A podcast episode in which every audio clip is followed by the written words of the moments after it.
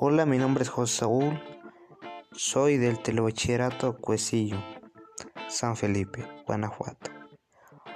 Hoy hablaré sobre el tema de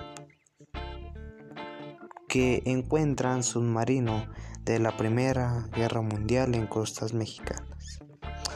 Lo más interesante que me pareció de este artículo fue que en 2016 el INA recibió un aviso sobre la presencia de un submarino histórico hundido en la bahía de Magdalena, al occidente de la isla Santa Margarita, en Baja California Sur. De acuerdo con los informantes, el H1 se había vuelto a ver hacia más o menos unos tres años cuando pobladores del puerto Alcatraz guiaron a un, un pescador deportivo a lo que ellos pensaban que era una roca. En la playa occidental de la isla Santa Margarita, Baja California Sur, las azuladas aguas del Pacífico fueron donde se encontraron el submarino de la Primera Guerra Mundial. Los arqueólogos subacuáticos del Instituto Nacional de Antropología e Historia hallaron a 15 metros de profundidad el único submarino histórico hallado hasta el momento. Y lo más interesante fue que este fue hallado en aguas nacionales. Y este también eh, obviamente es una de las piezas del siglo XX en el rompecabezas histórico. Es una gran pieza del siglo XX.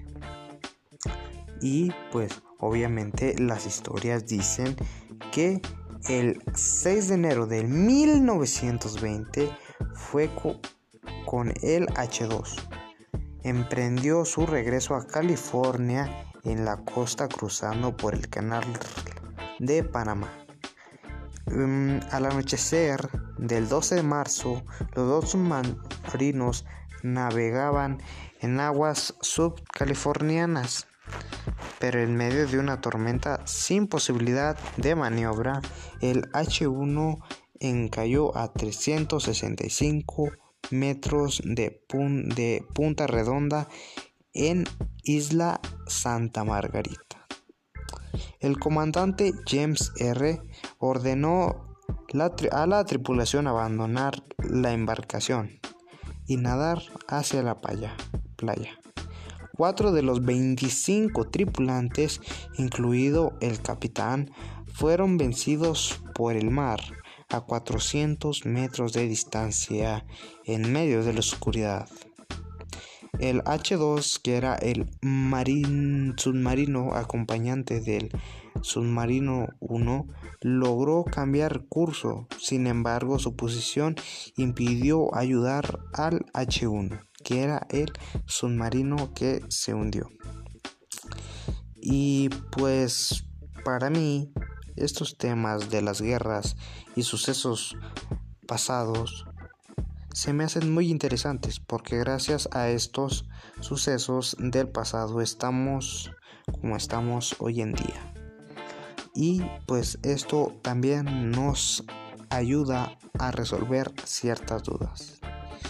Y pues muchas gracias por su atención y les invito a escuchar mi próximo podcast hasta pronto.